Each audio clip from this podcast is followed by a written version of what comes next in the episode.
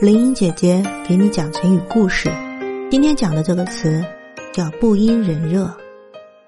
这个成语的意思是用来比喻性情孤傲、不仰仗别人的权势。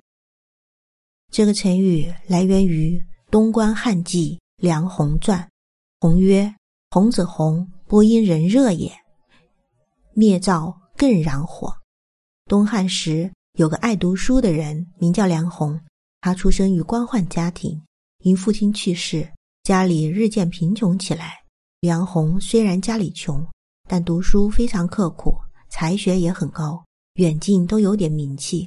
后来他被推举进全国最高的学府太学深造。由于缺钱用，他抽出一些时间替人家放猪，因此太学里一些有钱人家的子弟。很是瞧不起他。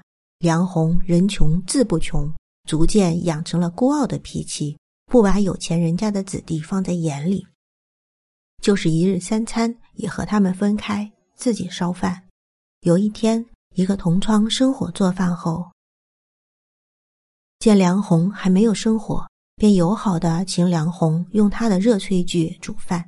但梁鸿不领他情，高傲的说。我梁红从来不用别人热饭的炊具煮饭。梁红说罢，在自己的冷灶上生起火来煮饭。三年后，梁红从太学毕业，回到家乡，娶了个名叫孟光的丑姑娘，在霸陵山隐居起来。有一次，他写了一首武艺之歌，讽刺统治者，结果遭到追捕。梁红带着孟光逃到了江南地区，当佣工为生。穷困不堪，最后悲惨的死去。